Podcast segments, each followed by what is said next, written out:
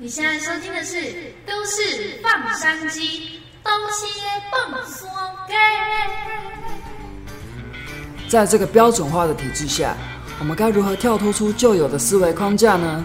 在这个节目，我们主要来探讨个人成长、学习心得及挑战自我。各位山鸡们，准备起飞了吗？啊啊啊啊！嗨，大家好，我是德恩。我是阿郭。你会不会在生活上遇到一些事情或挑战是对你有启发的呢？那今天呢，我们要跟大家分享我们在考体适能健身教练所学到的三件事情。那我相信，不管你是不是教练，或者是运动背景的人，接下来内容都会对你有所启发与帮助。那第一个想要跟你们分享的是，不要为教而教，因为我们知道教学呢，你不是自己多厉害，或是自己的经验多厉害。而是你能不能让你的学生喜欢上健身，或是让你的学生觉得花这些钱、花这些时间会觉得哇很爽哎，运动超超开心的，然后很有意义。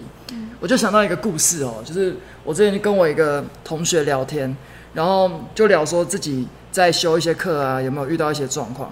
他就跟我讲，哎，他有修一门天文的课，很酷，就是那个老师啊，他从头到尾。从学期初一直到学期期中了，都整堂课都是在讲一些故事，然后是在讲一些天文的一些历史背景这样。然后每个人去上课都觉得哇，好好玩哦！为什么天文那么好玩？这样。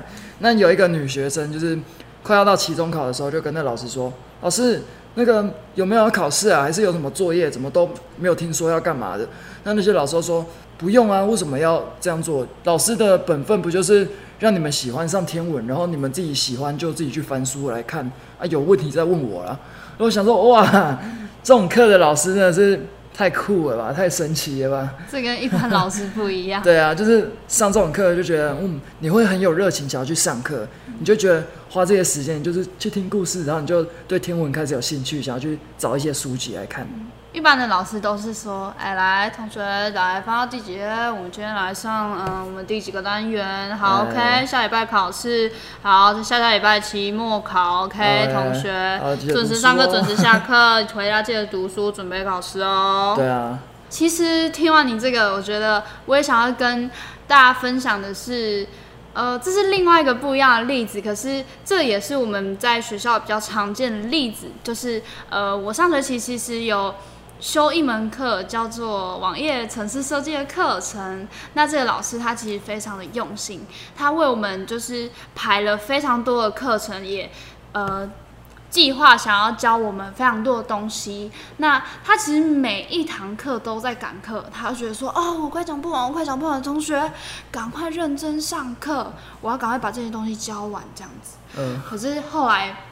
压力很大，压力很大。我真的是到期末了，我还不知道我到底学到了什么东西，并且我现在回想起来，我觉得就是我实在是没有办法吸收到很多。觉得老师真的是很用心的想要教导我们，可是我们并没有，就是就是没有想到我们学生是不是有吸收了这样子的经验。所以其实跟你刚刚的例子其实是是一个很大的对比。我觉得如果每一堂课的老师都是像。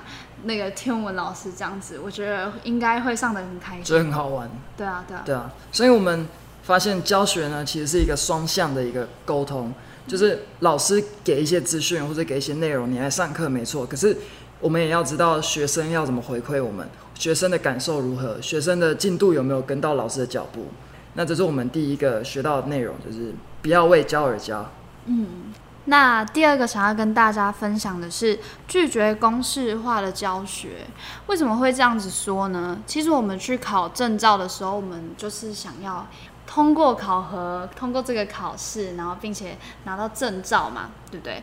那其实他们就会有一些制式的考试的流程，但其实我们最重要的是，如果你要当一个好的教练，你更重要的是着重在跟。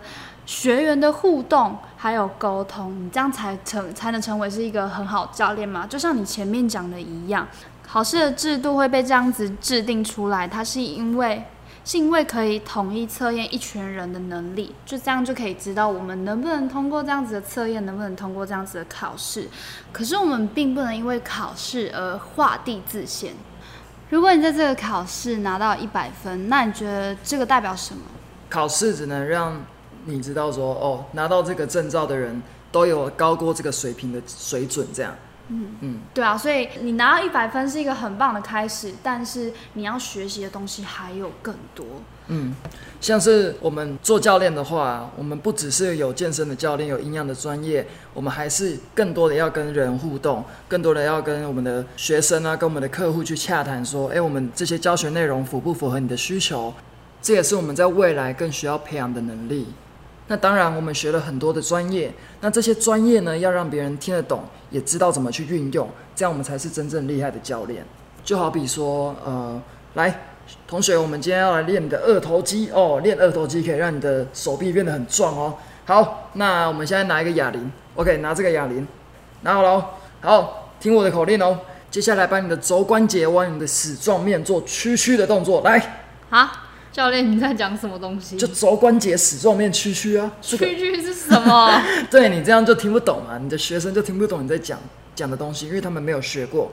所以这个时候呢，你应该要讲更简单的方式，像是好，那同学呢，我们拿这个哑铃哦，待会呢，我们要做二头弯举这个动作，可以让你的手臂变得又壮又粗哦。OK，那等下做这个动作的时候呢，要把你的手臂往身体夹紧，不要乱动哦，这样你的身体不要去借到力。那手腕呢，不要去过度弯曲。哎、同学，这样这样子非常好。好，那我们往慢慢的往上哦。OK，来，好，一往上，哎、很好很好，到这边就可以。二的往下哦。OK，到这里很好很好很好。来，上去的时候吸气，来来吸，哎，吐气。哎，同学做做的非常好哎啊，有没有有没有越来越有画面了？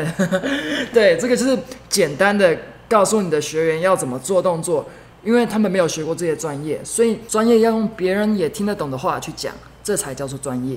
没错，我还想要举一个例子，嗯。因为其实一开始我不是学设计的嘛，嗯。那我有一次就是因为我想我第一次设计海报，然后我第一次拿去影印店，我非常的兴奋，我就我就去影印店，然后我就问那个老板，就说，哎、老板可不可以就是帮我影印，我要印五百张这样子，嗯然后我就给他看他的档，我就给他看我的档案，嗯后来他就跟我讲说，哎、同学，你没有用砍入，也没有用出血哦。然后我就说，哎、老板，什么是砍入，什么是出血啊？因为我一开始根本就不知道，我不知道那个是什么东西。嗯他说，嗯、就出血啊，就砍入啊。你不懂吗？我就想说，我就想说，到底是什么东西？可是后来我才知道，其实出血的话，就是预计会被裁掉边缘的部分。嗯哦，这个就是，哦如果你不是这个专业，你不是这个专精，嗯、你并没有常常在设计图的话，你根本就不知道这个是什么东西。所以说，的确就像你讲的，你真的是一个专业，你真的就是要让别人听得懂，这才叫做你的专业。对，那我们第三个要跟大家分享的呢，就是建立自己的人脉网络。